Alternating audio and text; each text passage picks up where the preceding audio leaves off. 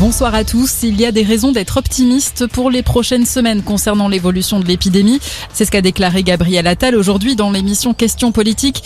Les autorités observent une décrue nette pour le variant Delta dans les régions où le variant Omicron s'est manifesté le plus tôt, euh, comme en Ile-de-France. Là aussi, il y a une décrue depuis plusieurs jours.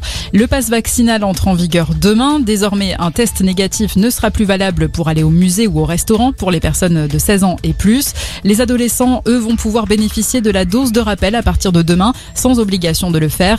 Les 12-17 ans peuvent déjà prendre rendez-vous, notamment sur Doctolib. L'armée en deuil, un militaire français décédé au Mali, Alexandre Martin, 24 ans, a succombé à ses blessures après l'attaque du camp des forces Barkhane à Gao.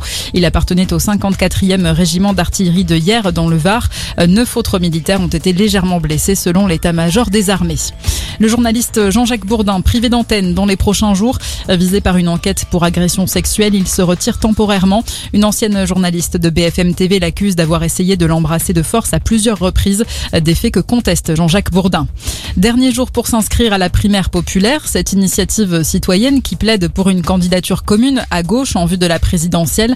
Plus de 400 000 personnes se sont déjà inscrites pour élire leur candidat parmi sept personnalités, notamment Christiane Taubira, Jean-Luc Mélenchon, Yannick Jadot ou Anne Hidalgo. Mais la maire de Paris, le leader de la France insoumise et le candidat écologiste refusent de participer à cette primaire euh, qui doit se tenir du 27 au 30 janvier. En rugby, la quatrième journée de la Champions Cup, le stade français s'est imposé sur le fil face au Connard 37 à 31. Le club parisien peut ainsi espérer se qualifier pour les huitièmes si les Wasps perdent sans bonus au Munster. Et puis le foot en Ligue 1, Nice s'est imposé cet après-midi à Metz 2-0. Dans quelques instants, le coup d'envoi de Montpellier-Monaco avant PSG Reims, ce sera à 20h45. Bonne fin de journée à tous.